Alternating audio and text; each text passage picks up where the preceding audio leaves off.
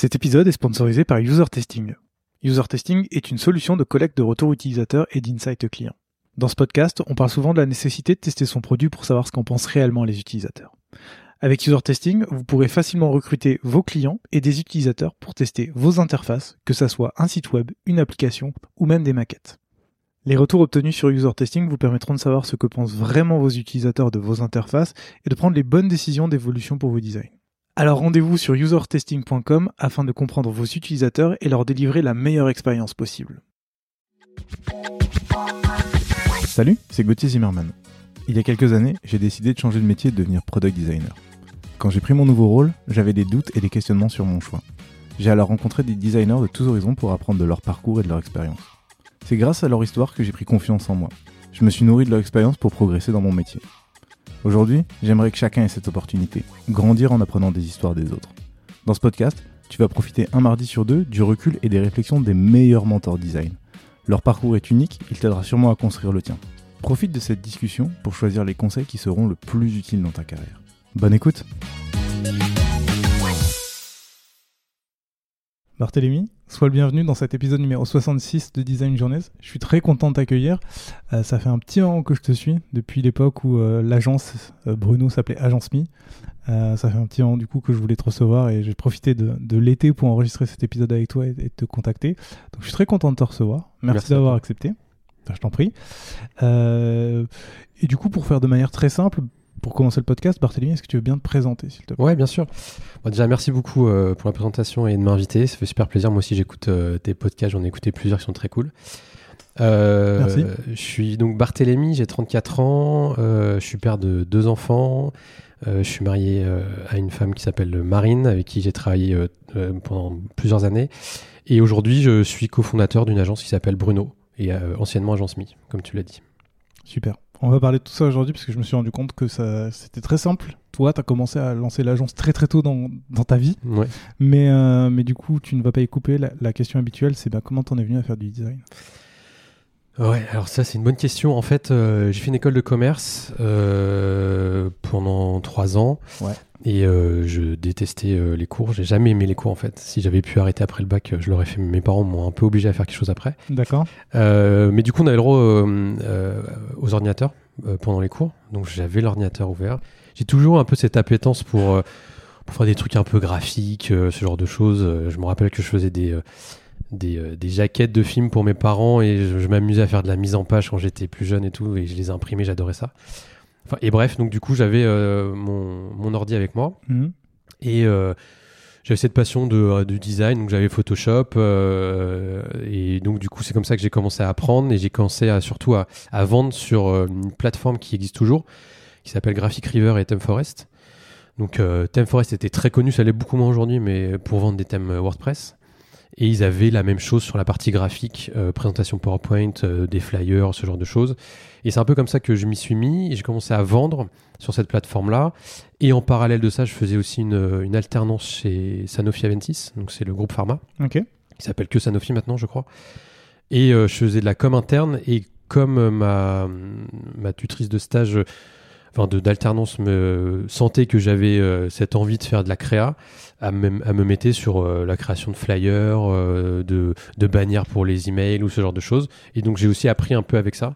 Trop donc cool. les deux les deux combinés ont fait que bon, aujourd'hui je fais ce métier là quoi. Ok, très clair.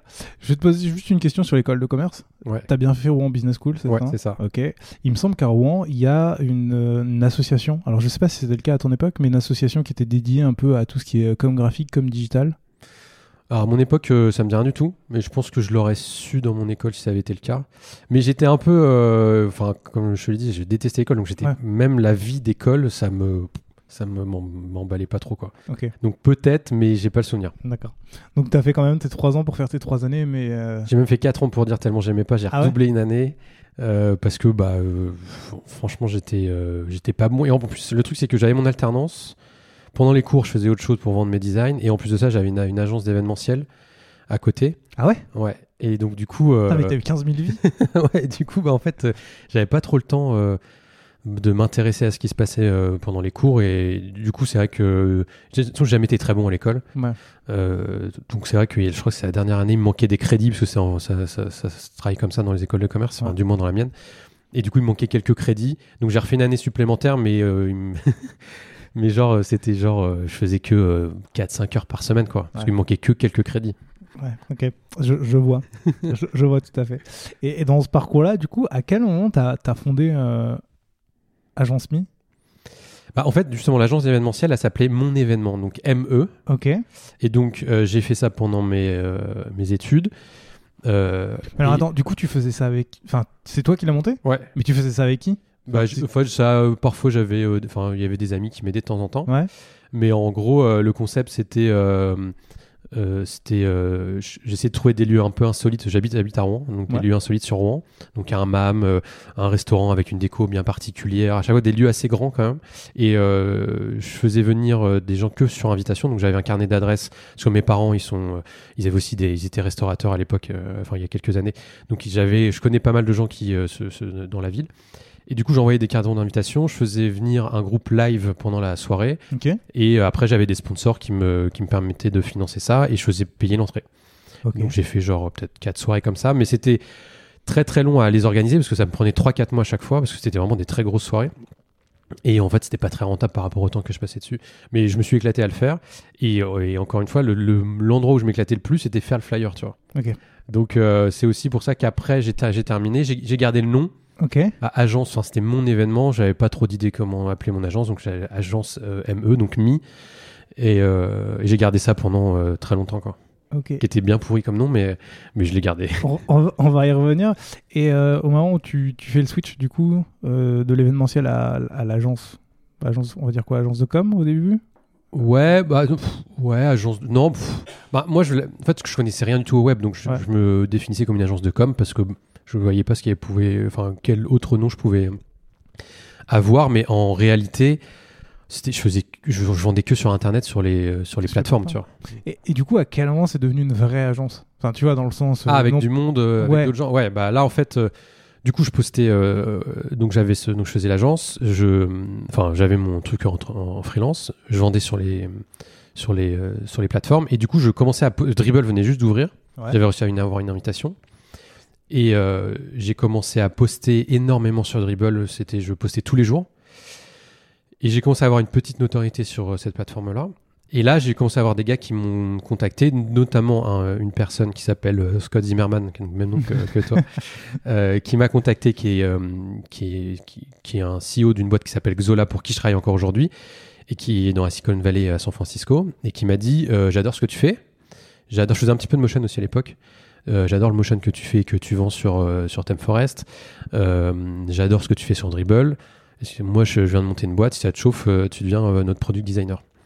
J'avais jamais fait de produit de ma vie. J'ai dit bah ouais, mais je parle pas anglais. J'étais vraiment vraiment nul. Et, euh, et genre, il m'a fait faire un test et genre la semaine d'après, j'étais là-bas quoi. Ah ouais? Ouais. Mais Et donc, du coup, tu étais là-bas en tant que, en tant que salarié? En tant que freelance. Ouais. Et du coup, je te la fais très rapide. Peut-être qu'on reviendra sur ce sujet-là après. Et après, pour répondre à ta question, du coup, je reviens en France. Et là, je me dis, trois mois après, je reviens en France parce que c'était trois mois là-bas. D'accord. Et là, je me dis, euh, bon, c'est carrément ça que je veux faire. J'aime trop. Ok. Je monte vraiment l'agence. Ma femme était chez My Little Paris à l'époque. Et je lui dis, go, euh, j'ai beaucoup de demandes de clients parce que je continue à poster sur Dribble énormément. Et à l'époque, Dribble, c'était vraiment un truc de ouf. Et euh, si ça te chauffe, euh, on monte une agence vraiment à deux. Et on commence à embaucher, et on commence à grandir, etc. Ok. Elle était graphiste aussi? Elle était, non, non, Elle pas du tout. Mais euh, du coup, elle a- euh, au début, elle s'occupait surtout de la gestion des clients, euh, faire les calls avec eux, la gestion de projet, etc. Et après, elle a fait un peu de. Je lui ai appris un peu sur le. Sur, enfin, voilà, l'UX design un peu. Et du coup, après, elle est de- bien sûr, elle en a fait. Ok. Et euh, il me semble que tu as aussi monté la boîte avec ton frère ensuite Ouais, ça? et après, mon frère est arrivé. Lui qui, est dev, qui était dev, il a fait l'école 42, donc l'école de Xavier Niel. Ok. Euh, et pareil, il était très jeune, on a genre 7 ans de différence, donc quand il nous a rejoint, il avait 17 ans. Euh, il a fait tailleur de pierre avant, donc rien à voir. Ok. Euh, il, il a toujours adoré les ordinateurs, le- les jeux vidéo, euh, le, le dev, etc. Donc il a fait l'école 42, il a adoré. Et du coup, je lui ai dit, bah en fait, on a un gros problème chez nous, c'est que on fait peut-être des beaux designs, mais quand quelqu'un l'intègre, c'est toujours une catastrophe, quoi. Donc euh, on cherche à, un dev en interne. Donc si c'est si t'es ok euh, pour venir avec nous, ça serait cool. Et du coup, on était tous les trois, même famille, Ouais. euh, à créer l'agence. c'est ouf. Et on a commencé comme ça et on est resté comme ça assez longtemps finalement parce qu'on on adorait notre liberté. Donc c'était un- une sorte un peu de collectif, tu vois. Ouais. Et euh, donc on a, on est resté comme ça peut-être 4 ans et on voyageait énormément. euh, donc on a eu plein de, pas mal de clients à l'étranger. Mais on avait cette liberté qu'on adorait. Et puis un jour on a décidé, pour répondre euh, à ta question, donc euh, c'était il y a peut-être 4 ans, 5 ans, de se dire bon maintenant on embauche. On veut devenir un peu plus euh, costaud, un peu plus euh, serein. Et on commence à embaucher des personnes. Et voilà, ça a commencé comme ça. Mais donc ça veut dire que pendant, on va dire quoi, 7, 7 8 ans, vous étiez que 3 Que 3, ouais. Enfin, Ouais. euh, un peu moins, euh, 4-5 ans, je dirais. 4-5 ans? Ouais. Ok, très bien. Et euh, j'ai lu la petite, la petite histoire et je voudrais bien que tu me la racontes. C'est comment vous êtes passé de Agence Me à Bruno? Ouais. Bah, en fait, euh, bon, déjà, j'ai toujours détesté le, le nom. je trouve qu'il voulait rien dire. On fait tous des erreurs de Ouais, un moment ou à un autre. Non, mais c'est clair, il voulait rien dire, euh, ça n'avait aucun lien. En plus, c'était tout le monde disait agence mi, mais du coup, il y avait un mot en français, un mot en anglais. Ouais. Et en anglais, ça veut rien dire. Donc, en fait, euh, c'est- puis ça faisait très euh, moi, tu vois. Donc, euh, si on devait le traduire, donc c'est agence moi, tu vois, ça, enfin, c'est vraiment pas de sens, quoi. Donc, du coup, euh, Sauf si t'as un très gros ego. Ouais, c'est ça. ouais, c'est ça. Mais bon, tu vois, ça représentait pas du tout le côté familial euh, qu'on est, etc. Donc, on s'est dit, bon, faut qu'on change de nom, euh, faut qu'on trouve un truc euh, plus sympa. En plus, on commençait à faire du branding à ce, à ce moment-là, donc euh, ça avait plus vraiment plus de sens. Et euh, du coup, on l'a appelé Bruno en référence à mon grand-père. Donc de grand-père de mon frère et, et de moi évidemment. Marine, son grand-père aussi, s'appelle Bruno, donc c'était, on s'était dit bon bah c'est cool, c'est, Tout va bien. tout va bien, ça, ça, ça match pour tout le monde. Et euh, pourquoi euh, notre grand-père euh, bon, C'est quelqu'un qui est. Qui, enfin, moi, j'ai été élevé par mes grands-parents, principalement. Enfin, j'étais beaucoup avec mes parents, mais tous les week-ends, tous les soirs, etc., j'étais avec eux.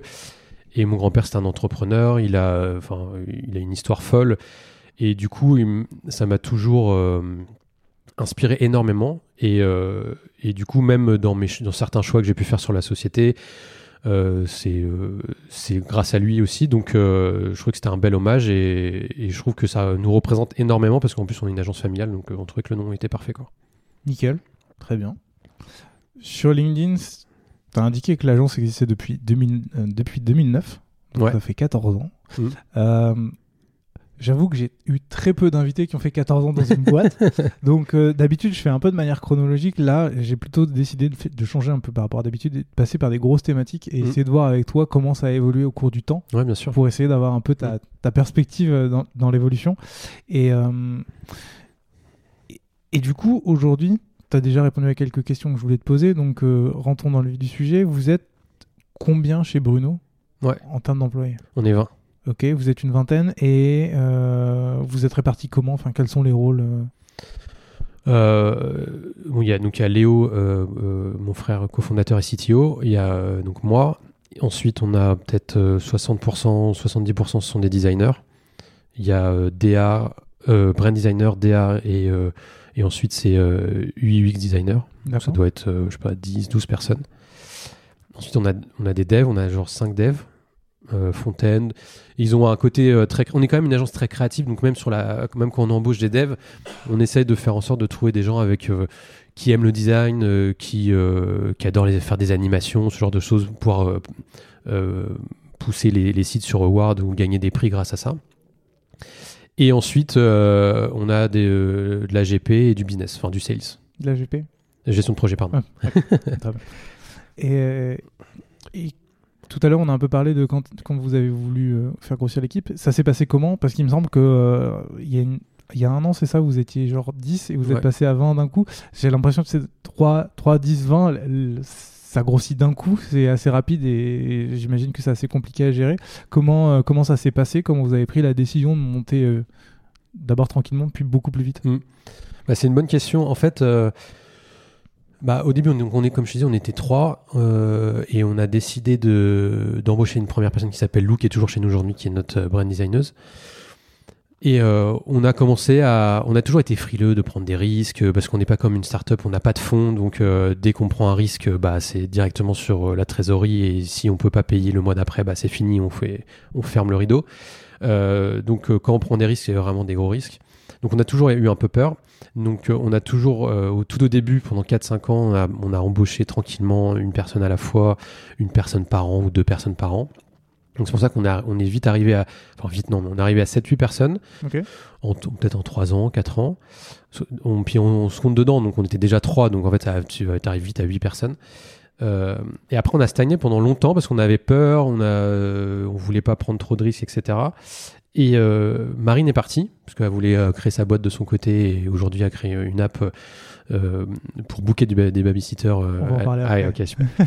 Euh, et du coup, euh, donc elle est partie il y a un an et demi et ça a été un vrai bou- bouleversement pour Léo et moi parce qu'on a toujours eu l'habitude de travailler comme ça. Et puis elle, s'occupait vraiment de la partie sales et gestion de projet.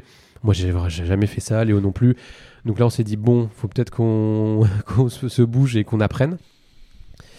Et, euh, et du coup, euh, bah, on, du coup on, a, un peu tout revu, on a tout remis à plat, on a un peu revu nos priorités. Et j'ai toujours eu, moi, cette volonté de créer une grosse boîte. Et c'est vrai que je, je m'enferme, enfin, je m'étais rendu compte que je m'enfermais un petit peu dans le. Bah, je fais mon design et point barre, quoi. Et je, je prenais pas forcément de risques, je, je me challengeais pas forcément. Et du coup, euh, je me dis, j'ai que 35 ans, le temps passe vite, peut-être à un moment, il faut que je me bouge. Et donc là, on a décidé de prendre plus de risques, euh, d'embaucher beaucoup plus, parce qu'évidemment, on a de la demande. Mhm. Parce qu'il y a pas mal de demandes, on disait, bah non, on n'a pas le temps, on peut pas le faire, etc. Et donc euh, maintenant. euh, donc du coup, en fait, on est passé de 10 en gros à 20 en, 3, en peut-être 3 mois, un truc comme ça. Donc c'était début, enfin fin d'année dernière, début de cette année. Et finalement, donc ça va être la croissance qu'on souhaite avoir dans les prochaines années. C'est peut-être embaucher entre, entre 7, 8, 10 personnes par an. Euh, évidemment, s'il y a la- toujours la demande entrante qui le permet. Euh, mais en tout cas, euh, ça, pour, pour l'instant, ça a fonctionné. Euh, on a beaucoup plus axé notre, euh, notre philosophie sur la, sur la vente, sur le business, sur le sale, sur comment apporter du conseil euh, à nos clients. Et pour l'instant, ça fonctionne plutôt bien, même très très bien. On a déjà atteint largement le chiffre d'affaires l'année dernière. On l'a même dépassé là en août. Donc, on peut espérer des, un beau chiffre pour la fin de l'année. Et, euh, et en fait, ça s'est fait comme ça. C'est parce qu'il y a eu un chiffre dans la boîte où il y a quelqu'un qui est parti, une- une grosse tête, euh, qui a été suivi aussi par une autre personne qui, euh, qui s'appelle Luc, qui était à Los Angeles, qui a travaillé avec nous pendant trois ans et qui était aussi sur la partie vente aux, US, qui est parti aussi, parce que Covid, il était tout seul euh, et c'était compliqué. Et, euh, du coup, tout ça fait que bah, on se remet en cause, on remet tout à plat. Euh, moi, maintenant, je me suis mis sur la partie vente aussi, et du coup, voilà. Très bien. Ça me permet de te poser une question qui est euh, peut-être en dehors des sales, parce que ça, ça m'intéresse moins dans le podcast, Mm. mais plus sur les profils créa, voire dev. Tu, quand, tu, quand tu cherches à recruter un profil, qu'est-ce que tu cherches? Quelles sont les, je sais pas, les, les compétences? Parce que je sais que toi, tu regardes pas trop le CV, tu t'en fous un peu, mais je voudrais savoir ce que tu regardes du coup. euh, Bah, en fait, moi, ce qui m'intéresse le plus, c'est qu'il y ait une euh, bonne entente avec les équipes. Ouais. C'est donc c'est vraiment c'est le c'est les on appelle ça les soft euh, skills. Donc c'est euh, qu'est-ce qui l'intéresse dans la vie en dehors du travail. euh, Enfin c'est évidemment euh, une fois que on pose plein de questions personnelles. euh, Est-ce qu'il fait du sport Est-ce qu'il regarde à la télé Enfin voilà des trucs un, peu bateau, mais ça nous permet de voir euh, qui est la personne. Si on sent que ça peut fitter avec les gens euh, avec qui il va travailler euh, tous les jours. Et euh, évidemment, donc ça, c'est, on va dire, ça, ça représente 55-60% de ce qu'on recherche. Évidemment, après, on regarde les skills, mais pas le CV, plutôt, on donne un. En fait, à chaque fois, sur les designers, en tout cas, on donne un exercice à faire Ouais. euh, avant l'embauche.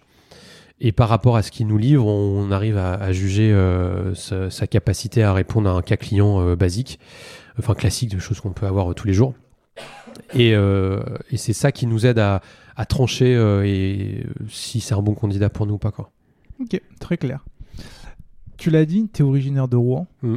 Euh, je voulais savoir comment tu avais trouvé tes premiers clients, mais en fait, tu as déjà répondu. Ce que Mm. je trouve assez ouf, c'est que c'est tout de suite en Californie. Ouais, c'est fou. Ouais. Euh, est-ce que. euh, est-ce qu'en fait, avant d'avoir des sales, etc., est-ce que tu as eu besoin de chercher des clients? Parce que j'ai l'impression que Dribble, c'était un peu la, la source magique. Mm. Et aujourd'hui, vous publiez encore vachement sur Dribble. Est-ce que c'est est-ce que c'est encore quelque chose qui apporte. Enfin, est-ce que c'est c'était ton canal principal d'acquisition et ça l'est toujours Ou euh, c'était ça au début et ça a changé au fur et à mesure? Bah oui, alors au début, euh, Dribble, ça m'a rapporté tout. Je, je devais recevoir, euh, je sais pas, 5-6 de- demandes par jour. C'était vraiment un délire. Euh, mais ils ont été rachetés il y a 4-5 ans, truc Ouais. comme ça, par une boîte, je sais plus le nom de la boîte. Euh, Je crois que c'est Tiny. Ouais, c'est ça.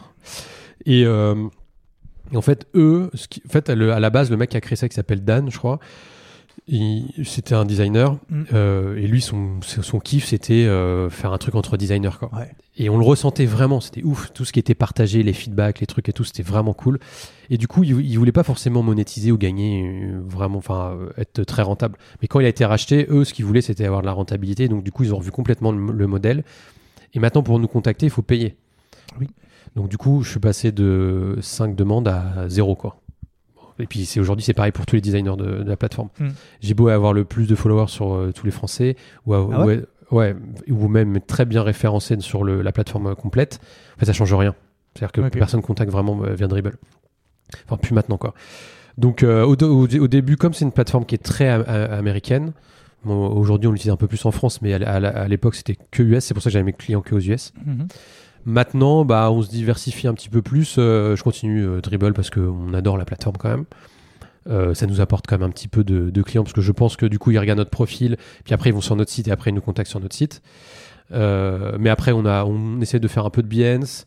On met beaucoup sur notre site des case studies. Ça c'est vraiment notre truc. On a LinkedIn, c'est important. Mais surtout, on a beaucoup de bouche à oreille. Ça Ouais. c'est un truc de fou.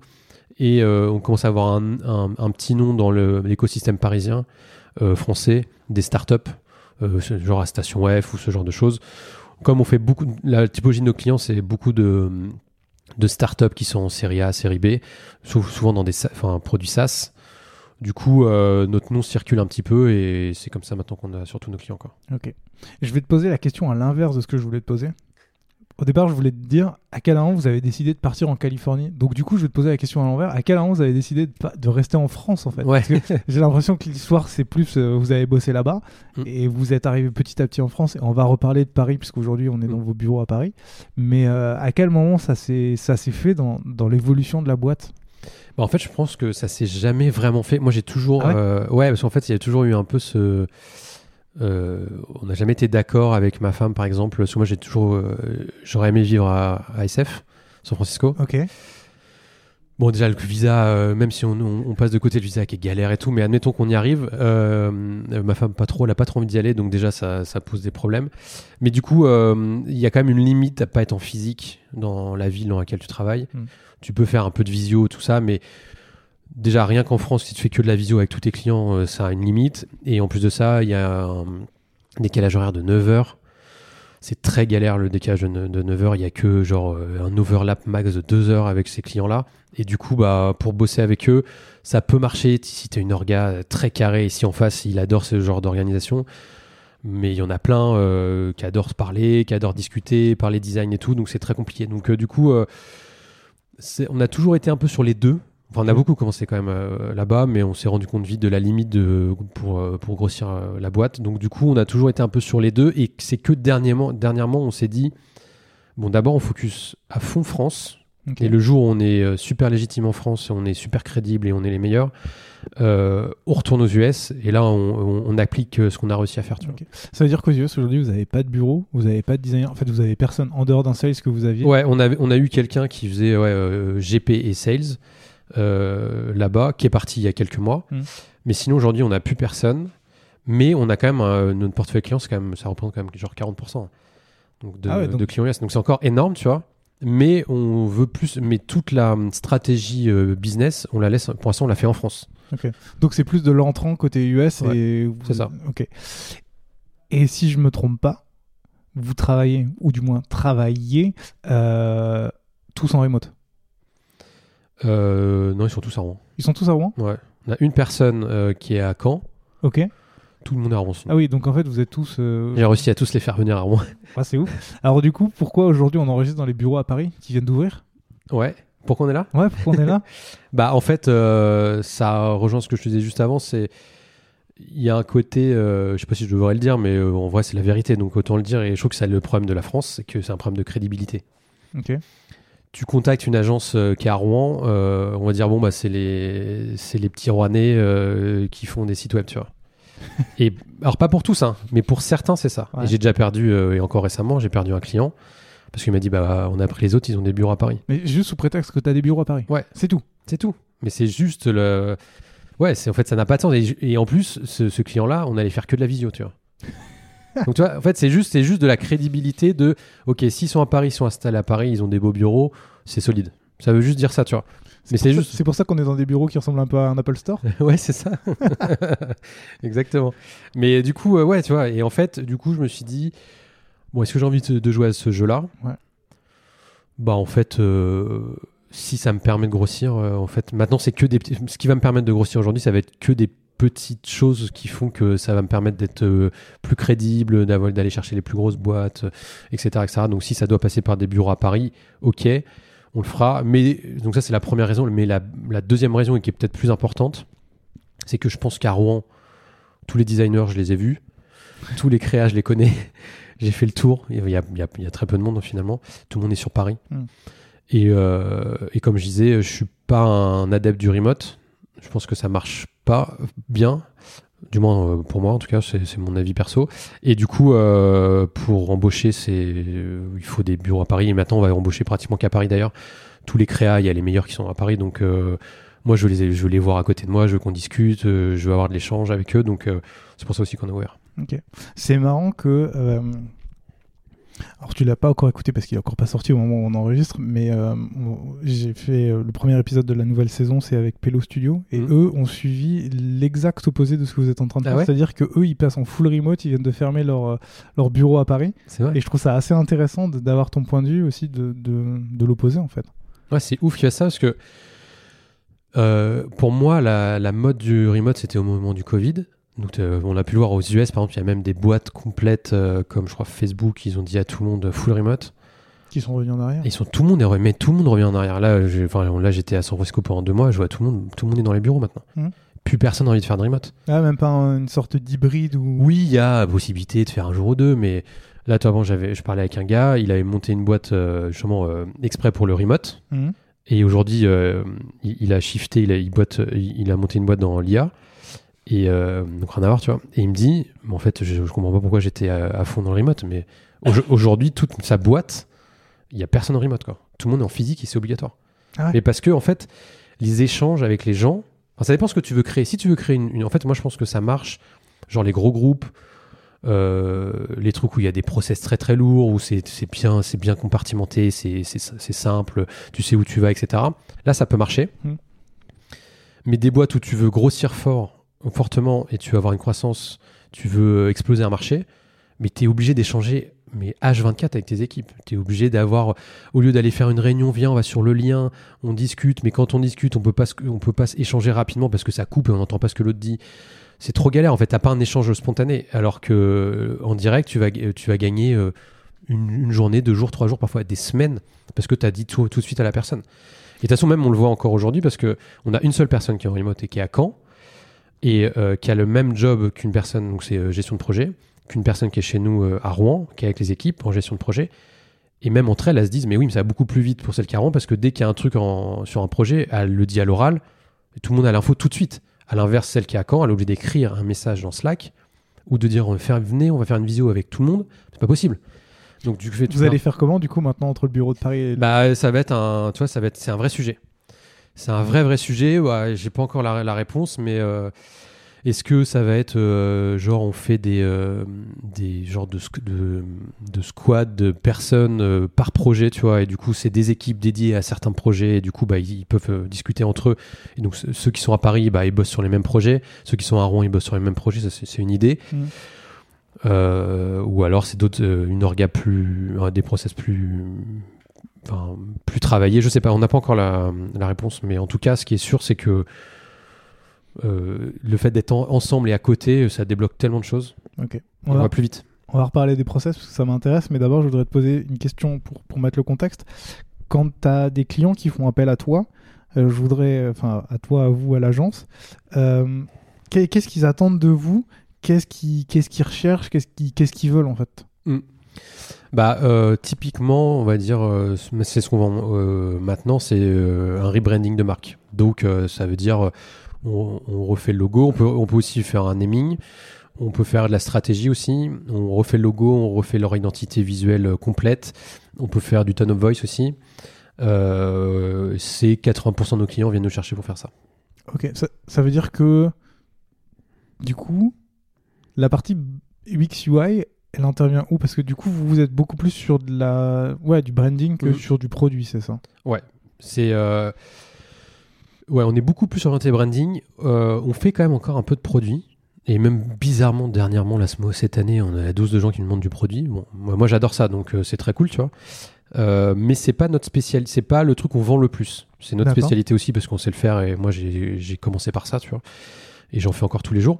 Mais euh, c'est pas forcément la spécialité, euh, enfin le truc qu'on vend le plus. Mais si jamais on devait le positionner, en général, par exemple, euh, n'importe quelle boîte, c'est des produits SaaS à chaque fois, Mhm. comme je te disais. Donc il y a toujours un produit. Euh, et du coup, on fait tout le, tout le branding et après, on va appliquer ce branding-là sur euh, les écrans clés de leur euh, branding. Donc c'est quand même un peu moins UX que UI. On fait quand même beaucoup plus de UI parce que euh, moi, je pense que hum, une, boîte euh, SaaS devrait avoir un UX designer chez eux ou un product designer.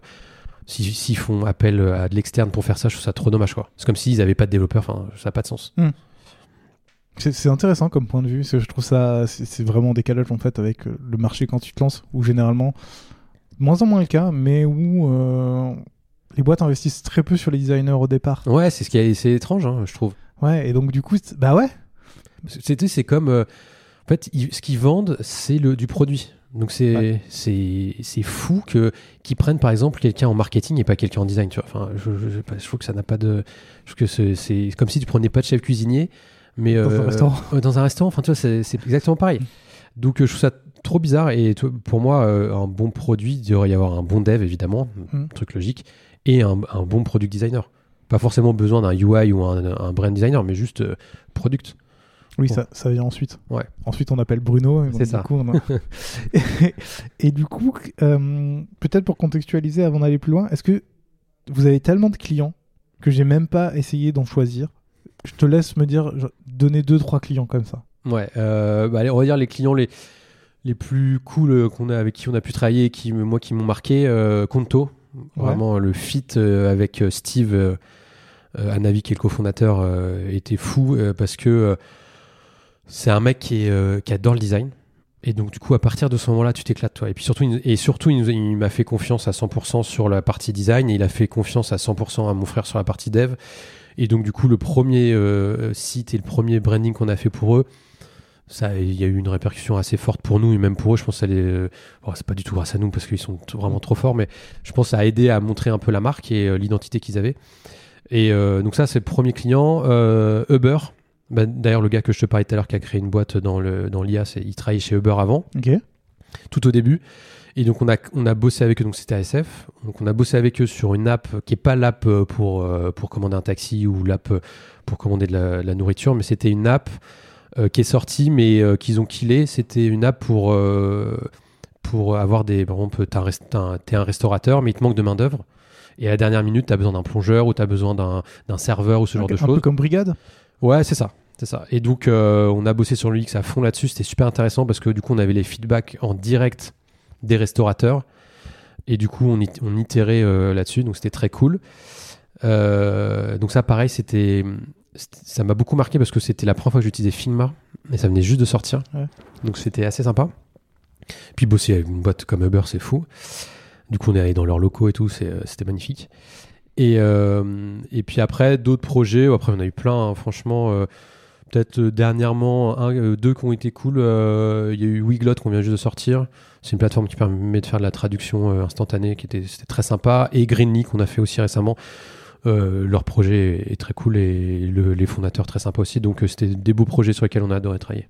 Il me semble que vous avez fait aussi le, le rebranding de Ocha, Ouais, oui, on a fait Ocha. Bah oui, toi tu. qui est la plateforme que j'utilise pour le podcast. Ouais, pareil, équipe de ouf, très sympa. Euh, ils nous ont fait confiance aussi sur, sur, sur tout le branding, donc euh, c'était cool, on les a accompagnés sur pas mal de trucs. C'était sympa parce qu'on a fait un peu de 3D, Mm. donc ça change. il y a, tous les clients ne veulent pas de la 3D, donc ça c'était cool. Et puis, euh, ouais, ouais, puis le produit est vraiment sympa, donc. euh, clairement.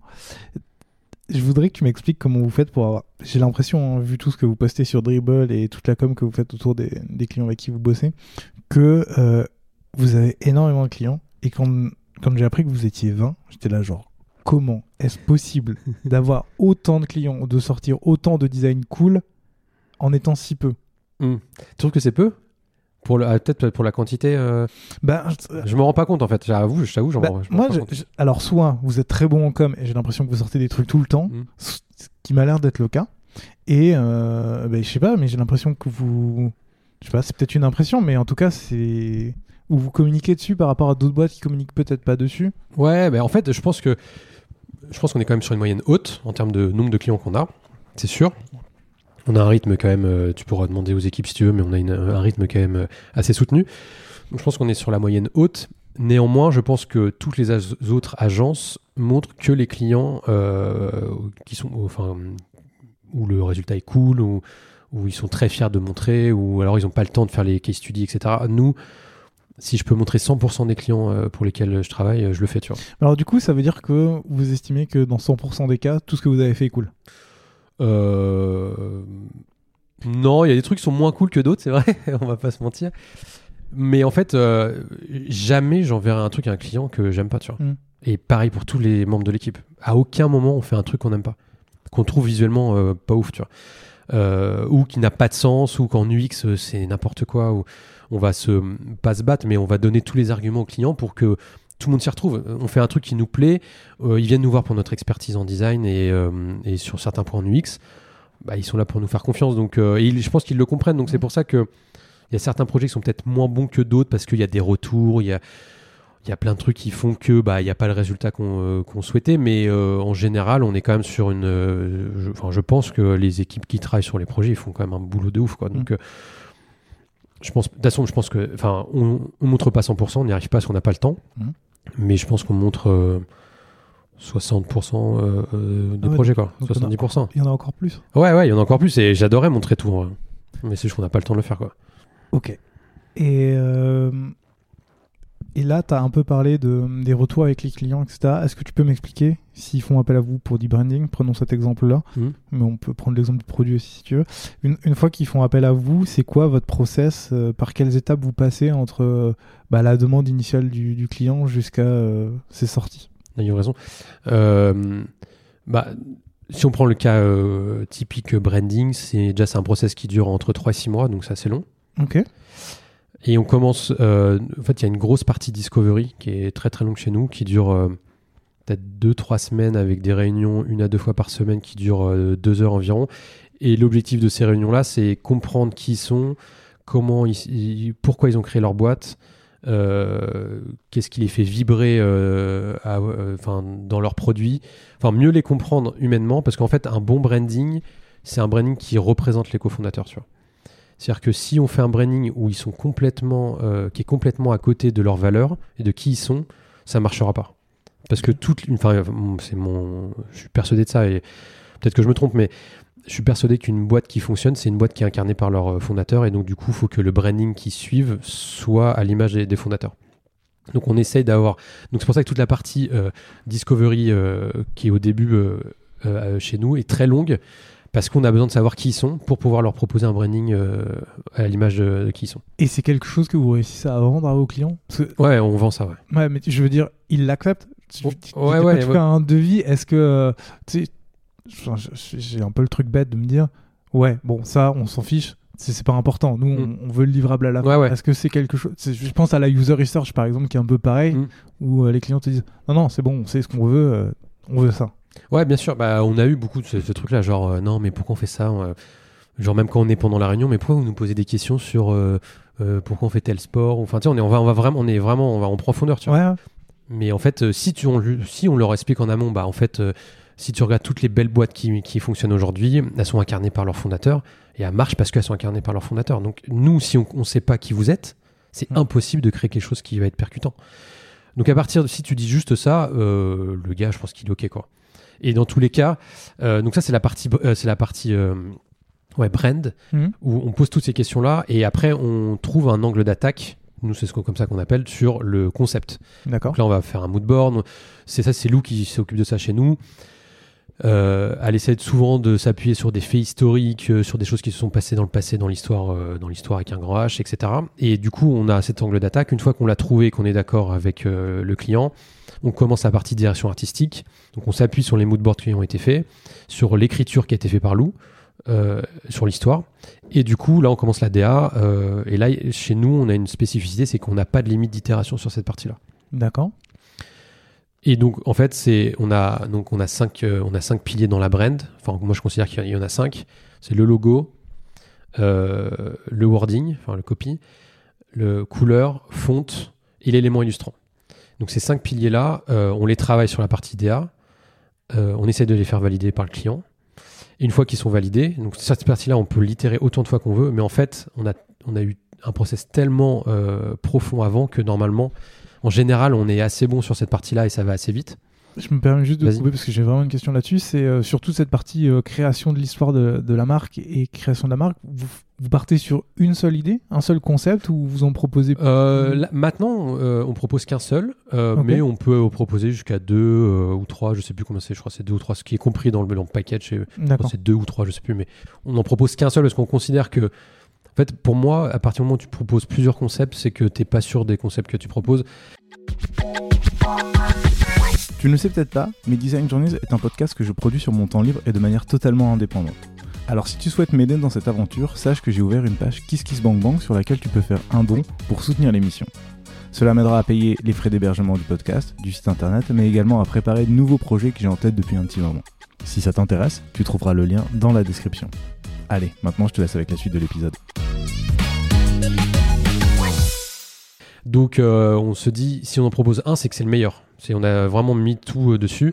Si par contre ça leur plaît pas et ça peut, parfois on peut être à côté, tu vois, ça arrive évidemment. Bah, on retravaille et on fait, on, on fait une autre propale, mais on, on fait un par un. Euh, et donc voilà. Et donc après sur la partie DA, euh, bah, on fait, on fait ça. On, on est, en général, on arrive à trouver quand même un truc assez rapidement. Et après, euh, on décline sur. En général, on fait le site web, enfin le site marketing et après le produit. Euh, et si on fait le site marketing, c'est deux allers-retours maximum par page. Euh, et là, c'est beaucoup plus carré. Mais comme on a déjà la DA, on a les couleurs, on a les fontes, on a tout. Après, c'est plus que du layout de page. euh, Mm. C'est beaucoup plus facile, quoi. Le- c'est un peu le même. C'est un peu la même méthode pour euh, la partie produit UX ou vous êtes sur une autre. euh, Euh, moi, je trouve que le produit, en fait, ça dépend de la mission. Si c'est une mission euh, UI, par exemple sur le produit, genre bah, on a le produit, il est comme ça, le X, on veut pas le changer, on laisse les boutons au bon endroit, etc. Mais on veut juste faire un, un, un coup de pinceau un coup de pinceau, exactement. Bah là, oui, c'est même, c'est la même chose, c'est deux, deux retours. Si par contre il y a de l'UX, c'est genre on recherche un petit peu plus, euh, où on est en création d'un produit. Là, par contre, je trouve que euh, on, enfin, on facture pas au projet. Là, on va fa- facturer euh, au temps passé. Mm. Donc nous, on a un, on a un logiciel qui s'appelle Harvest. C'est un tracker de temps. Et juste au temps passé, on dit, bah, on a passé tant de temps. Et voilà. Donc, parce que en fait, c'est impossible de. Enfin, je trouve, hein, ou alors il faudrait me dire comment les autres font, mais je trouve que c'est impossible de, de savoir le temps que tu as passé sur un produit. Parce qu'il peut y avoir des, des complexités qui arrivent au fur et à mesure, des fonctionnalités qui arrivent nouvelles, etc. Donc, euh, je trouve que c'est plus pertinent de le faire euh, au temps passé. Et ça m'offre une très bonne transition. Je te remercie. Mhm. Depuis une dizaine de mois, vous avez créé euh, le membership. C'est un abonnement à prix fixe pour profiter d'un designer qui répond à toutes tes, euh, qui répond à toutes tes demandes en 48 heures, c'est ça? C'est ça. Tu j'en dise un peu plus Ah euh, bah, Déjà, je veux savoir pourquoi, comment vous avez décidé, et ensuite, euh, ensuite je vais te poser d'autres questions. Ouais, bien sûr. Euh, c'est vraiment un. Alors, ça, c'est un, un truc qu'on a lancé et on s'est dit, on lance et on verra. Ouais. Ça veut dire qu'on va le garder euh, à vitam, mais ça se peut qu'on le garde pour toujours. Euh, en fait, on s'est euh, calqué sur un, mec qui s'appelle euh, Design Joy aux US, qui a lancé ce, ce, ce concept-là. Donc, en gros, c'est juste calqué sur euh, le produit SaaS avec un abonnement mensuel comme tu peux voir sur Netflix ou ce genre de choses. Donc, c'est un peu la même logique, sauf que le montant, évidemment, est un peu plus important qu'un Netflix. Et l'objectif, c'est que, enfin, pour un client, je trouve que ça marche très bien pour le produit, tu vois. Justement, je trouve que la transition, euh, t'as as bien fait de rebondir là-dessus, parce que je trouve que ça fonctionne très très bien sur du produit. Justement, je voulais te poser un peu la question de savoir quel type de designer euh, est dans cette offre et comment ça se passe. Bah, en fait, je trouve que sur du- de la brand, comme il y a beaucoup de, euh, de, discussions avec la personne, il y a, comme tu le disais tout à l'heure, il y a des gens qui vont pas com- bien comprendre la valeur, tu vois. Mm. Et ils vont se dire, ouais, mais là, euh, tu as passé, euh, t'as- t'as cramé les 15 jours de l'abonnement alors que tu m'as livré que euh, euh, un concept, tu vois. Oui, mais on s'en a beaucoup discuté ensemble, ça prend. Enfin, tu vois, ils vont pas vraiment capter la valeur. À l'inverse du product, vu que tu es en exé, c'est un peu différent, quoi. Parce que tu vas montrer, tu peux montrer un truc tous les jours, parce que tu peux itérer sur des choses, et du coup, ça marche beaucoup plus.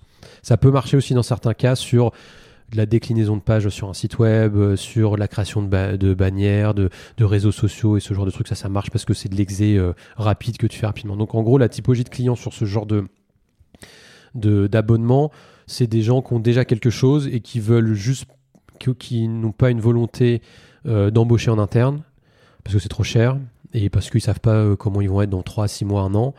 euh, qui veulent un coup de boost sur un instant T pour avancer sur une fonctionnalité, pour avoir euh, des beaux posts réseaux sociaux, mais c'est plus de l'aide à un instant T, tu vois. D'accord, donc c'est plus de l'exécutif. Ouais, c'est que de l'exé, ouais. Ok. T'as pas de conseil, quoi, en gros. Enfin, ça- on pourrait faire du conseil, mais ils, ils vont pas voir la valeur de faire que du coaching ou du, du conseil euh, là, sur cette partie-là. Ok, très clair. Et du coup, j'en ai parlé un tout petit peu. La proposition de valeur, c'est quand même une livraison sous 48 heures. Ouais. Ça m'a l'air méga short, même pour du produit.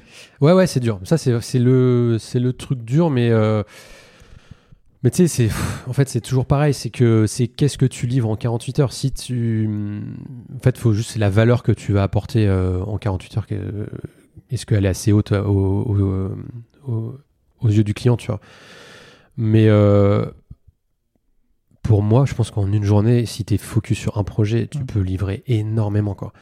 Donc, en fait, ça dépend comment tu vois le truc. Mais parfois aussi, tu peux le, le client peut avoir une impression que tu n'as rien fait parce qu'en fait, tu as fait euh, que un clean pendant une journée, tu as revu tout tes de grille, tout est de grille, tu as tout remis avec les bons espaces et tout, et le client va dire oui, mais euh, enfin, moi je m'en fous, tu vois. Donc en fait, il y a un- pourtant c'est super important, il faut le faire, surtout en product, c'est un bon design system ou ce genre de choses, mais le client il s'en fout. Donc il y a un peu un mix, et c'est vrai que c'est assez compliqué, ça a toujours été, ça c'est le truc de tension avec le client, c'est en 48 heures, quelle valeur j'apporte et j'arrive à délivrer. Et effectivement, c'est le truc compliqué, mais c'est un peu la norme. Enfin, ça commence à devenir un peu la norme dans les souscriptions, c'est 48-72 heures. Ça tend de plus en plus à 72. Mm. Donc peut-être qu'on le changera. Mais nous, on l'a mis en 48 heures parce qu'on est en semaine de 4 jours. Euh, chez nous, peut-être qu'on en discutera après. Va- mais du coup, euh, si on met 72 heures, euh, ça se peut qu'il ait rien euh, pendant une semaine. Enfin, tu sais, c'est pas possible, tu vois. Mm. Donc, euh, on a mis 48. Ok. Et euh, du coup, je le disais, ça fait 9-10 mois que ça a été lancé au moment où on se parle. Mm. Est-ce que vous avez suffisamment de recul déjà pour vous dire est-ce que ça a été un bon move ou pas? Qu'est-ce qui a amélioré?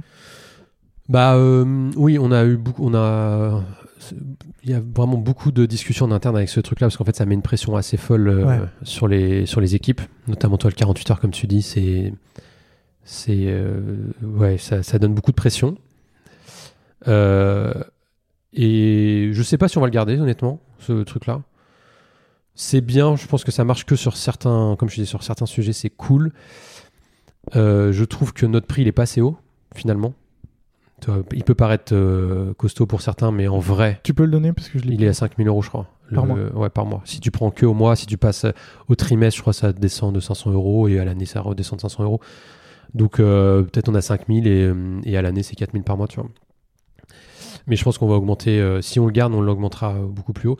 Et je pense, et, on se pose aussi la question de le, ressenti des gens, enfin des potentiels clients sur une offre comme celle-ci. Est-ce que, d'un côté, ça fait pas un peu cheap sur certains aspects? Mhm.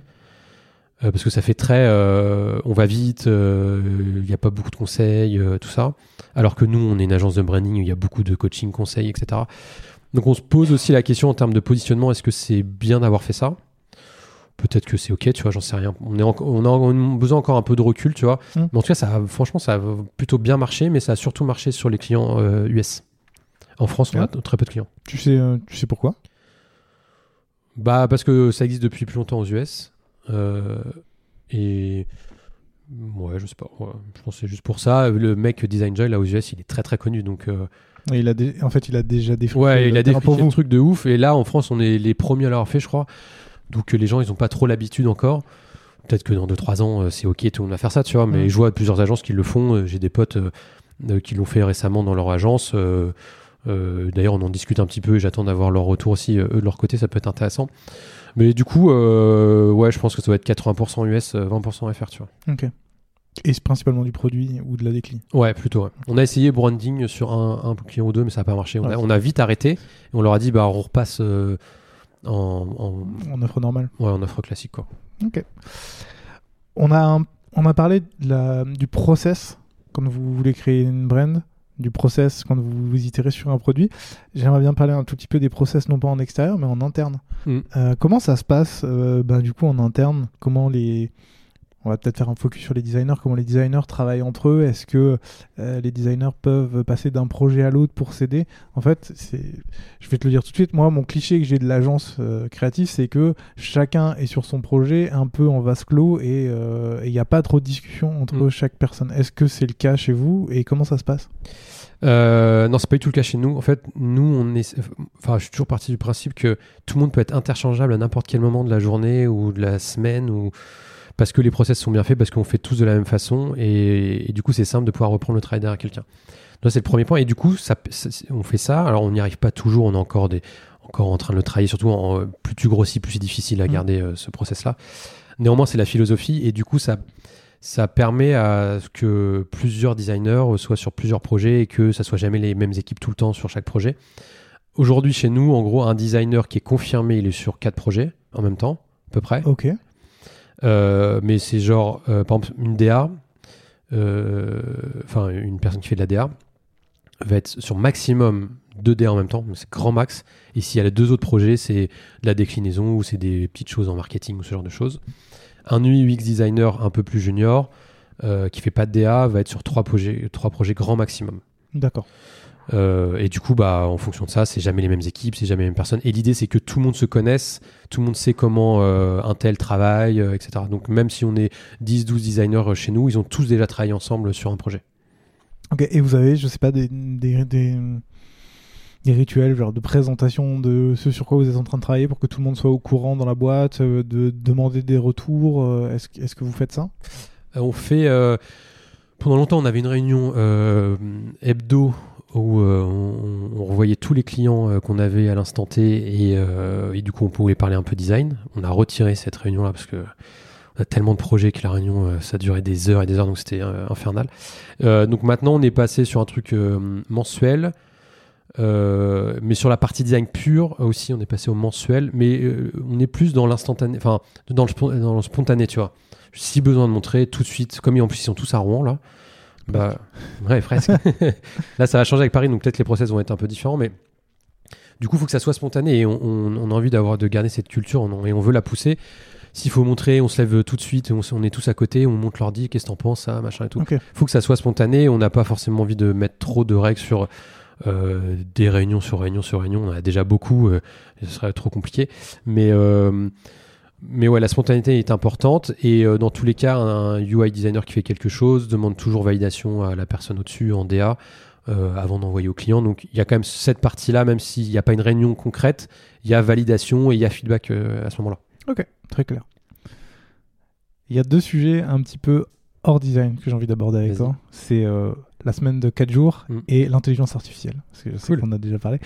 La semaine de 4 heures, je sais que vous l'avez mise en place il y a 6 mois, c'est ça Ouais. on, on enregistre. Ma première question, c'est euh, quand vous dites semaine de 4 heures, c'est. 4 jours. Euh, de 4 jours, J'aimerais bien 4 heures, mais pardon. La semaine de 4 heures. t'as lu le livre de Tim Ferriss, non, Non, je l'ai pas lu, mais je pense que c'est ce qui se passait dans ma tête. Quand vous parlez de la semaine de 4 jours, euh, c'est 4 jours 35 heures ou c'est 4 jours euh, 35 heures divisé par, euh, par 4 Ouais, non, c'est- euh, ouais, il y en a qui font 32 heures. Ouais. Euh, nous, c'est 35. Je sais Ok. que LDLC, qui est euh, assez pionnier là-dessus, fait 32, je crois. Euh, du coup, ils gardent les mêmes horaires qu'avant, ils ont juste retiré une journée dans la semaine. Mhm. Non, nous, c'est 35 heures sur, euh, sur 4 jours. Donc, on fait euh, 8h30, 18h15 avec une heure pour manger, en gros. Ok. Avec une pause, quoi. Ça marche. Et euh, je peux te demander pourquoi vous avez pris cette décision? Ouais, en fait, plein de raisons. Beaucoup, beaucoup de raisons. Enfin, en fait, on a un gros problème en tant qu'agence. Je sais pas si je vais en parler, mais je, je vais quand même le dire. Et pour toutes les agences, c'est pareil en France. Et je pense que c'est pareil aux US. Alors, peut-être un peu différent aux US, mais surtout en France. C'est qu'on a une concurrence qui est déloyale avec les startups.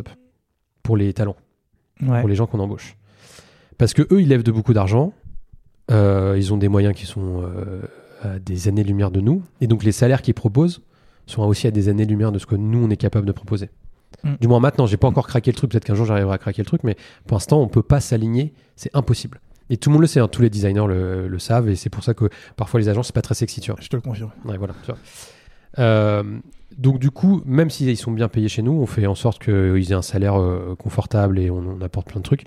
Il faut qu'on se différencie sur d'autres choses. Mhm. La semaine de 4 jours, c'est, ça aide. Euh, le télétravail, on, on le permet aussi évidemment. Euh, on est on est cool sur les vacances, on on, fait pas chier. Euh, on est sur tout le côté humain, etc. On est irréprochable. Enfin, on est du moins on essaye d'être irréprochable. Euh, la, la qualité de de, de vie qu'ils ont à côté. euh, Enfin, ils peuvent avoir une qualité de vie euh, vraiment propre à côté. Euh, trois jours de week-end, ils peuvent partir en week-end sans problème. Toi, ils posent un jour de plus, ils ont quatre jours. Mm. Toi, c'est c'est vraiment cool.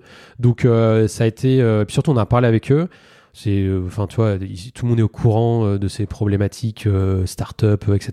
Tout le monde est, enfin, c'est hyper transparent. Et a un truc qui est sympa chez nous, c'est que des, des grandes décisions comme celle-ci, la semaine de 4 jours, on l'a prise ensemble. quoi. Euh, j'ai vu un reportage sur TF1, euh, euh, tu sais, il parlait de, la Belgique où ils sont tous passés la semaine de 4 jours. Et le lendemain, en réunion, je dis Ouais, j'ai vu ça, vous en pensez quoi? Et là, tout le monde, c'est trop bien, c'est trop bien, c'est trop bien. Je dis Bah, euh, donc avec euh, mon frère, on dit Bon, bah, si vous voulez, on teste euh, sur un mois et on voit ce que ça donne. Et ça a carrément bien fonctionné, et donc, du coup, on l'a mis en place. Et bah, justement, j'ai une question à te poser là-dessus, c'est que avec le membership en 48 heures plus bah, la quantité de clients que vous avez, comment vous réussissez à d'un côté à faire en sorte que ça soit pas euh, trop la pression vu que tu condenses 35 heures en 4 jours et en même temps euh, bah, s'assurer que tout va bien. Enfin, comment tu Ouais, sur comment tu entre les deux tableaux hein C'est vrai que c'est euh, bah faut être euh, faut être bien organisé puis il faut bien euh, bien avoir en tête les deadlines mais c'est mais surtout on fait 50-50 c'est-à-dire qu'il y a 50% qui sont pas là le vendredi 50% qui sont pas là le lundi D'accord. ça permet quand même d'avoir du monde toute la semaine et Léo et moi on fait euh, les 5 jours euh, enfin toi ça change rien Mm. donc il y a toujours du monde il n'y a pas genre pendant 3 jours il y a personne qui répond à un client euh, avec le week-end etc toi ça ça arrive jamais et on fait on, on essaie de faire en sorte que l'équipe qui est sur un projet il y en a un qui est là le vendredi et un qui est là le lundi. Comme ça, il y a toujours quelqu'un pour répondre, pour faire quelque chose, etc. Donc, ça, il y a un peu d'orga. L'orga est un peu plus compliqué. Oui, parce que du coup, tu as un overlap de 3 jours en fait sur, Ouais, ces- ça. pour ces personnes-là. Ouais, c'est ça. Donc, du coup, euh, ouais, l'orga, est un peu plus compliqué. Donc, pendant ces trois jours-là, donc le mardi, mercredi, jeudi, c'est intense. Après, le lundi, vendredi, du coup, c'est un peu plus calme pour ceux qui sont là. Euh, mais du coup, ça nous permet quand même d'être là cinq jours et de pouvoir répondre à, aux clients s'il y a un besoin, s'il y a une urgence, s'il y a tout ça, tu vois. Mais euh, effectivement, sur la partie membership, de toute façon, on est, nous, on est, on est réglo, on le dit tout de suite, ils savent qu'on est en semaine de 4 jours. Euh, mais en vrai, c'est une même quantité de travail, donc ça change pas grand-chose. Mais si on est réglo dès le début, on leur a dit, ça pose pas de problème en général. Ok. C'est quelque chose que vous allez garder du coup?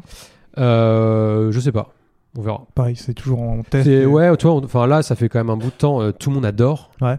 Tout le monde, tout le monde adore. Moi, j'ai, en- j'ai, euh, je peux avoir certaines fois des réserves, notamment sur l'orga. Je me dis, ça marche bien aujourd'hui. Tu vois, on est Mhm. 20, ça marche. Mais qu'est-ce qui se passe quand t'es, euh, quand t'es 50 Euh, Ouais, c'est quelque chose que tu vas de toute façon devoir adapter en fonction de. C'est ça, c'est ça. Donc on verra. Pour l'instant, ça marche très très bien. Donc et puis tout le monde est très très content de ça. Donc on le garde. Ok. Du coup, dernier sujet que je voulais aborder avec toi, c'est l'intelligence artificielle. J'ai lu un de tes, un de tes posts sur LinkedIn où je sais que dans, dans l'agence, tout le monde a accès à GPT-4. Ouais. Pourquoi? Bah en fait, euh, je vois pas comment on pourrait passer à côté quoi. Ouais, non, mais c'est bah, juste. euh, ok, je vais te poser ma question autrement. Vous l'utilisez pourquoi aujourd'hui?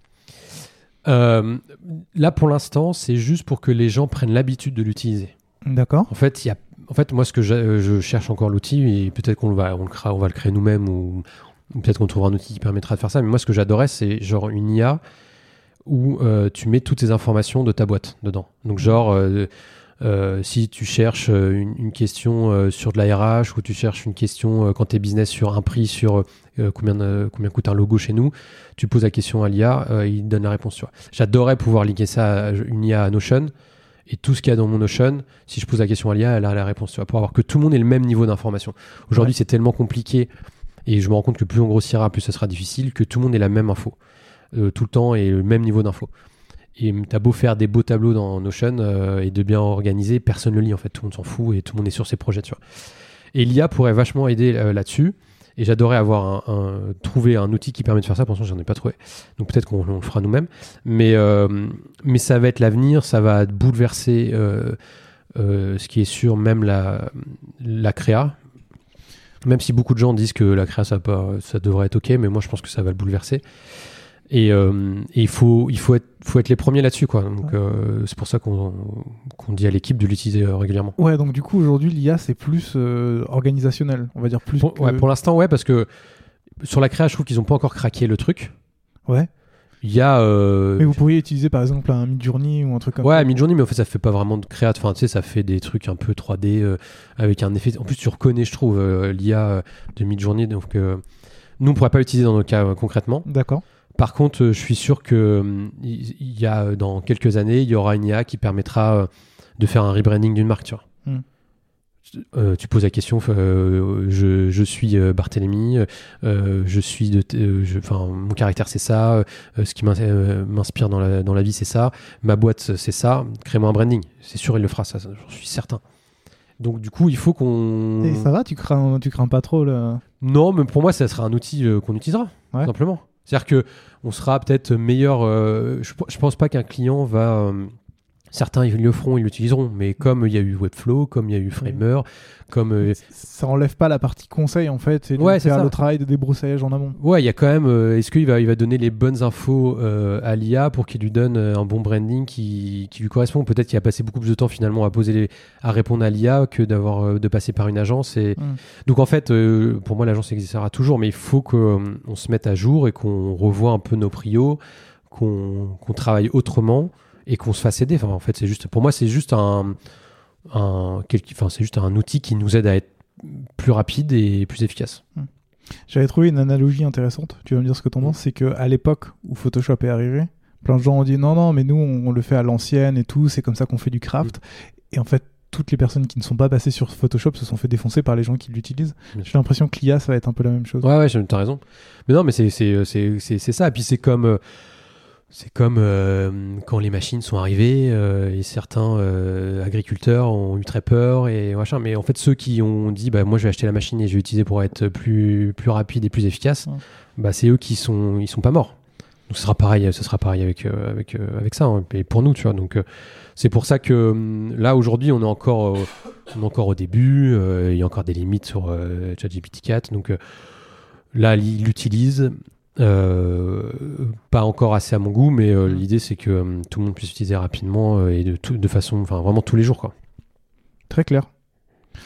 Sans transition, toi tu designes toujours aujourd'hui? Je design beaucoup moins, c'est vrai. J'essaie de me garder un projet à la fois, un que j'aime beaucoup, tu vois, qui me fait vibrer, et euh, sinon dans le reste du temps, j'avais pas le temps quoi. Bah, Ah oui, alors attends, je vais te poser la question pourquoi? Pourquoi j'ai pas le temps? Ouais.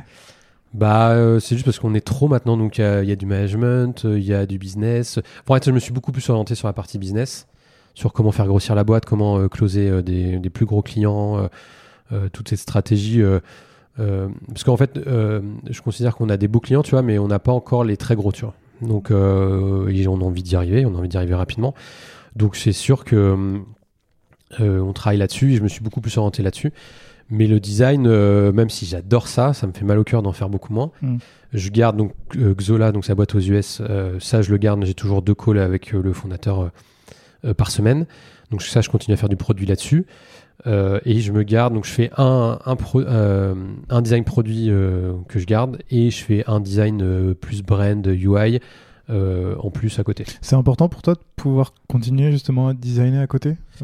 Ouais, je pense que je le garderai toujours parce que un- j'ai peur de après être déconnecté de du, du métier? ouais, du métier et des équipes et pourtant ce qu'on vend c'est que ça quoi. Donc euh, si je suis plus capable de répondre à, ou donner des feedbacks percutants Mm. parce que j'exerce plus, parce que j'ai plus les bons automatismes et tout, je trouve que c'est trop dommage quoi. Donc euh, c'est un peu ouais, je veux pas être déconnecté et un peu c'est un peu ma manière de rester euh, sur le terrain quoi et d'être avec les équipes. Ok. Je te pose la question aussi parce que euh, en dehors de Bruno, tu as bossé sur d'autres projets? Et je trouve ça assez ouf parce que déjà, tout ce que tu m'as raconté, je suis là, genre, ça doit te prendre tellement de temps, tellement d'énergie. J'ai noté trois projets euh, le studio coworking Walk. Ouais. Euh, Ah, tu l'as retrouvé? Bah écoute, il est sur ton LinkedIn, donc c'était Ah pas ouais, ouais, compliqué ouais, à oui, aller chercher. Putain, je l'ai laissé, ouais. Euh, Attends, ça veut dire qu'il y en a peut-être d'autres que j'ai Non, pas. mais il y en a la dose, mais il y en a plein qui ont. Enfin, la plupart ont fail, quoi. Mais... Ouais, mais alors du coup, attends, t'en as fait combien Enfin, un peu. Ouais, il y a avoir 10 projets en tout. ouais. 10 trucs. En parallèle de l'agence. Ouais. Mais euh, attends, déjà, hein, comment tu trouves le temps de bosser à côté, de trouver des projets parallèles? En plus, t'es papa. Ouais, ouais, ouais, non, c'est vrai que c'est. Mais là, ça y est, j'ai décidé, j'arrête de faire des projets parallèles parce que, effectivement, c'est n'importe quoi. Ça prend trop de temps et trop d'énergie. Mais. euh, Non, mais en fait, en fait, à la, euh, j'ai toujours eu ce, pro- ce problème de euh, est-ce que je dis ce que j'aime parce que j'adore designer, mais j'adore entreprendre aussi. Ouais. Et j'ai toujours été entre les deux, tu vois. Et il y a un moment, je faut peut-être se positionner. Et maintenant, je me positionne plus comme un entrepreneur qu'un designer. Et donc, c'est pour ça, quand tu me poses la question, est-ce que tu fais encore beaucoup de design? Bah, beaucoup moins parce que j'ai décidé d'être beaucoup plus orienté entrepreneur et, et de me focaliser que sur ma boîte. Mais oui, j'ai fait Sponsizy avec euh, Jordan et Miguel, euh, qui sont encore, qui sont des très grands amis à moi, avec qui je fais encore des, j'ai fait encore dernièrement un projet avec eux en NFT. donc, tu vois, c'est- c'était l'année dernière. Donc, euh, ouais, c'était, c'était, c'était super. Là, c'était beaucoup de produits sur euh, Sponsizy. Euh, donc, c'était très cool. C'est un projet euh, de sponsoring où en fait on aidait euh, les gens qui recherchent des sponsors à créer leur, euh, leur proposal. Euh, donc ça c'était un projet qui était très cool. Euh, après, euh, c'était quoi le projet? Attends, mais, du, mais du coup, qu'est-ce qui fait Le projet dure à peu près 3 ans, je crois? Qu'est-ce qui fait que, que t'arrêtes? Moi j'ai arrêté personnellement, eux ils ont continué. D'accord. Euh, je crois que ça génère encore de l'argent pour eux aujourd'hui. C'est juste que encore une fois, il y a un moment, il fallait que je me positionne. J'avais mon agence, ça, ça me prenait beaucoup de temps. J'avais Zola aussi. Euh, j'avais, je crois à l'époque, j'avais encore un autre projet. Donc à un moment, je me dis, c'est quatre projets, c'est trop quoi. Et les, le coworking arrivait. Eh Bah oui, j'allais dire. Ouais. Du coup, tu, tu finis un projet, t'en commences un autre dans la Ouais, ouais, c'est n'importe quoi. Mais en f- et pareil, le, donc, le, le studio, donc c'est coworking, donc on a, pareil, ça on a arrêté. Euh, mais ça, par contre, ça a bien marché. C'est juste qu'on a arrêté pour, euh, juste pareil, encore une fois, plus de temps. Ouais. Et en fait, c'est assez chronophage le coworking. C'est-à-dire que Euh, Du coup, peut-être juste pour expliquer, c'était un. Si je lis bien la description, c'était un tiers-lieu euh, pour les professionnels, c'est ça? C'est un Ouais, c'est comme un. C'est comme un WeWork, un coworking, quoi, mais en beaucoup plus petit, évidemment, parce qu'on va dire, on est sur Rouen. Euh, donc, on en avait trois sur Rouen. Et euh, Ah, quand même. ouais, quand même, ouais, franchement, c'était, bah, ça, franchement, ça marchait bien. Et on aurait pu, on aurait pu très bien se dire, bah, on fait que du coworking, on arrête euh, l'agence ou les autres projets. Enfin, ça aurait pu, c'est juste qu'on pu, garder les deux aussi. J'aurais pu garder les deux, bien sûr. Mais en fait, comme je te dis, c'est assez chronophage. Et en vrai, le coworking, je suis pas sûr que ce soit un business rentable. C'est un business rentable que si tu achètes les murs. Nous, nous, nous, c'est ce qu'on a fait. Donc, c'est rentable parce que tu rembourses ton, ton, ton crédit. Mais je suis pas sûr, faudrait, euh, et je crois que c'est le cas, qu'il y ait un- une seule boîte de coworking qui soit vraiment euh, rentable. Toi, même WeWork, Bah, ils sont déficitaires de ouf. Ouais. Mais le seul truc où ils s'y retrouvent, c'est qu'ils ont les, murs des bâtiments. Ils achètent tous les bâtiments. Donc là, ça devient intéressant parce qu'au bout de 7, 8 ou 15 ans, euh, en fonction du prêt qu'ils ont pris, ils sont propriétaires. Et là, bah, du coup, euh, là, c'est Yala parce qu'ils peuvent revendre à des prix de ouf. Mais euh, sinon, c'est pas un business rentable. Donc du coup, tu passes toute ta journée à répondre à des questions. Bah, le Wi-Fi marche pas. Il y a plus de papier toilette. Il y a plus de savon. Enfin, tu vois des trucs de fou. Enfin, qui est vraiment pas marrant à faire. Euh, alors que tu peux mettre ton énergie dans une agence euh, où c'est plus rentable, quoi. Et t'as fait quoi? T'as t'as revendu la boîte ou tu Non, en fait, on a gardé la boîte, on a gardé les murs et on a loué de façon classique à d'autres boîtes. D'accord. Donc c'est juste des locaux. D'ailleurs, euh, mon agence, elle est dans un des coworking euh, et on fait que de la sous-loc, enfin de la loc classique d'ailleurs. Hmm. Et c'est tout. Ok. Donc ça s'arrête en 2022 et en 2022, c'est là où ta femme lance Ouais. Walk, c'est ça? Walk, ouais, c'est ça. Walk, pardon. Et là, euh, moi, j'ai, euh, franchement, j'ai un rôle vraiment minime, euh, mais je l'aide sur euh, la partie produit de l'app mobile. Donc en gros, c'est une app qui permet de booker une babysitter en, en deux clics, tu vois. Un peu comme Uber, Mm. mais pour le babysitting.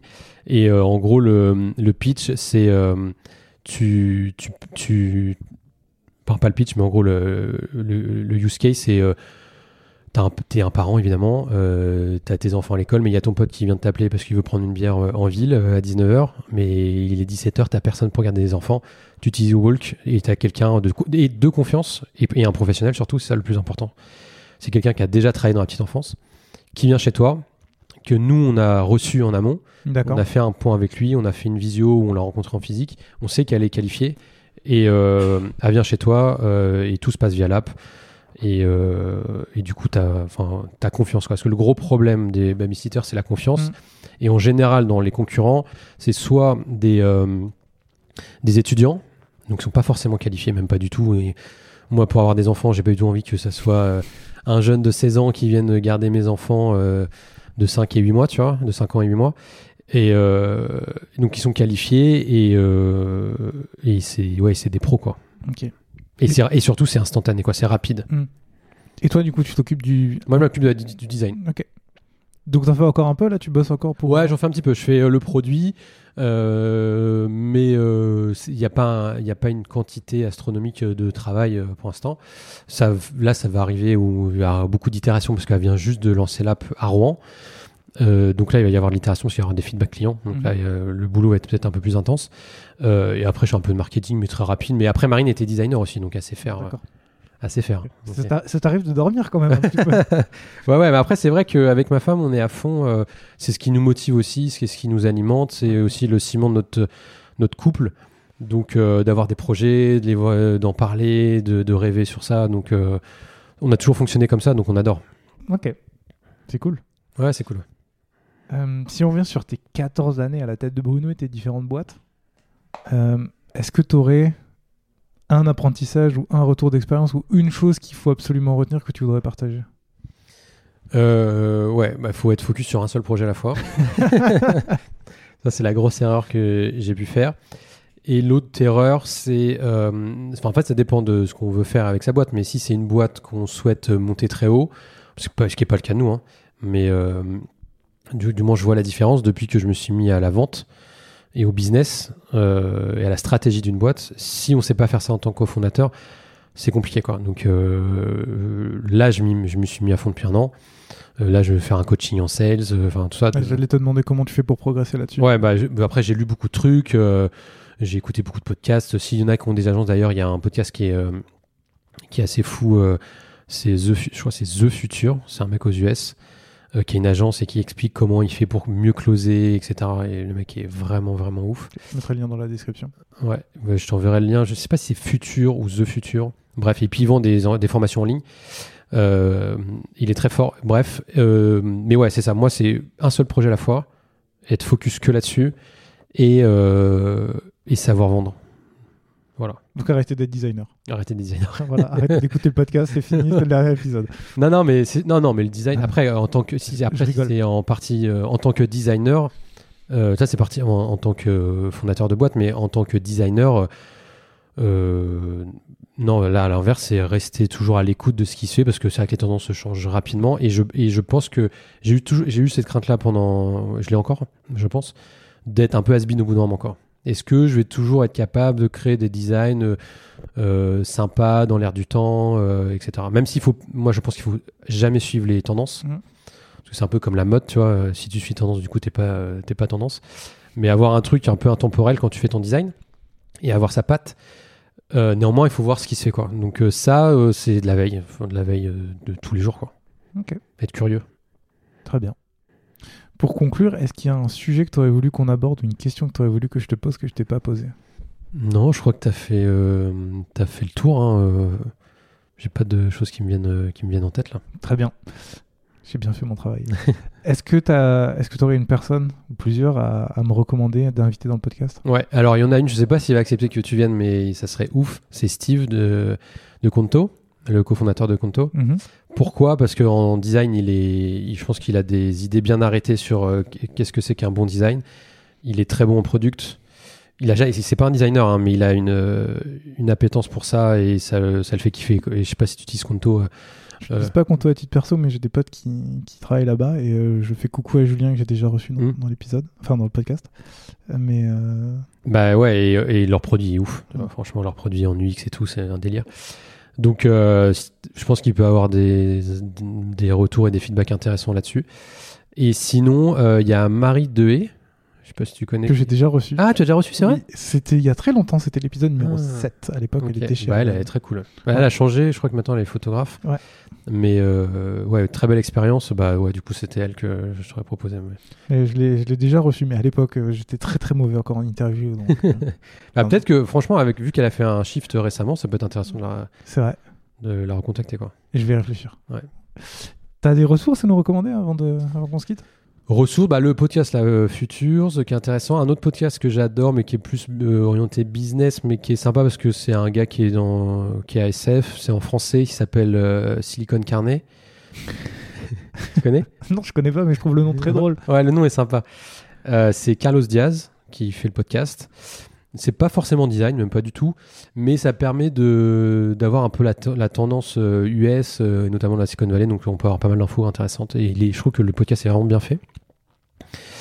Euh, et puis euh, et après en inspiration design, si j'en ai, après moi c'est assez basique. hein. J'adore Landbook. c'est, euh, C'est un site de, de, qui référence beaucoup de sites web, notamment dans le SaaS, je trouve. Donc c'est pas mal pour, pour nous. Après, évidemment, Dribble Behance, truc assez, assez basique. Parfois Twitter. C'est vrai que Twitter, en Mm. fait, plus ça va et plus je trouve des trucs sympas. Faut bien creuser maintenant, mais hein faut bien creuser maintenant. Ouais, faut bien creuser, ouais. Mais si tu suis les bons gars, Ouais. t'as des trucs sympas. Et après, euh, et après euh, oui, peut-être un truc qu'on aurait pu discuter, c'est Framer. Je trouve que moi, j'ai une grosse hype avec Framer. Ah, c'est ouf, hein. C'est ouf. L'outil est incroyable.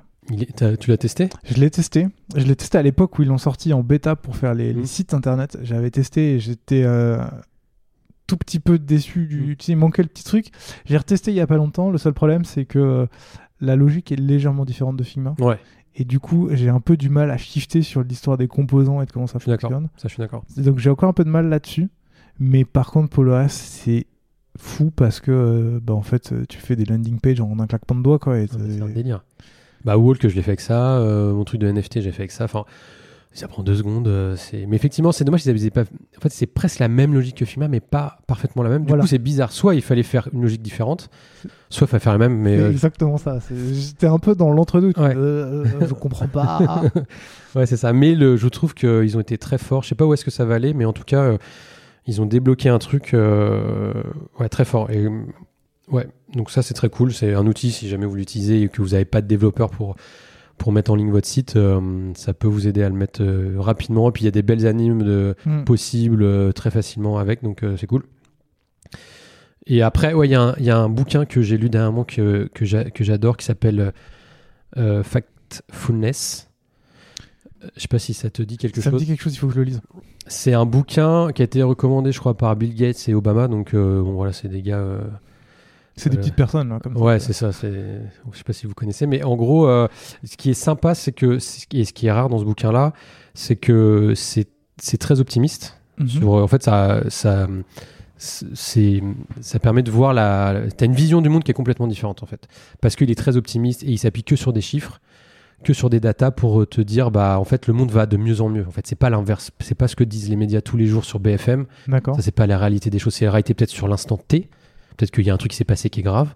Mais dans sa globalité, si on revient euh, depuis le début de l'humanité, en fait, on, est sur la bonne courbe, sur, la, pente ascendante. Et tout ça, il appuie, il détaille ça avec des, données. Donc il y a beaucoup de données quand même dans le bouquin. Mais euh, c'est très, très, très, très intéressant. Et moi qui suis plutôt optimiste dans la vie, j'ai trouvé que ça m'a beaucoup parlé. Quoi. Donc j'ai trouvé ça très cool. Cool. Eh bien, je mettrai tous les liens dans la description pour les gens que ça intéresse.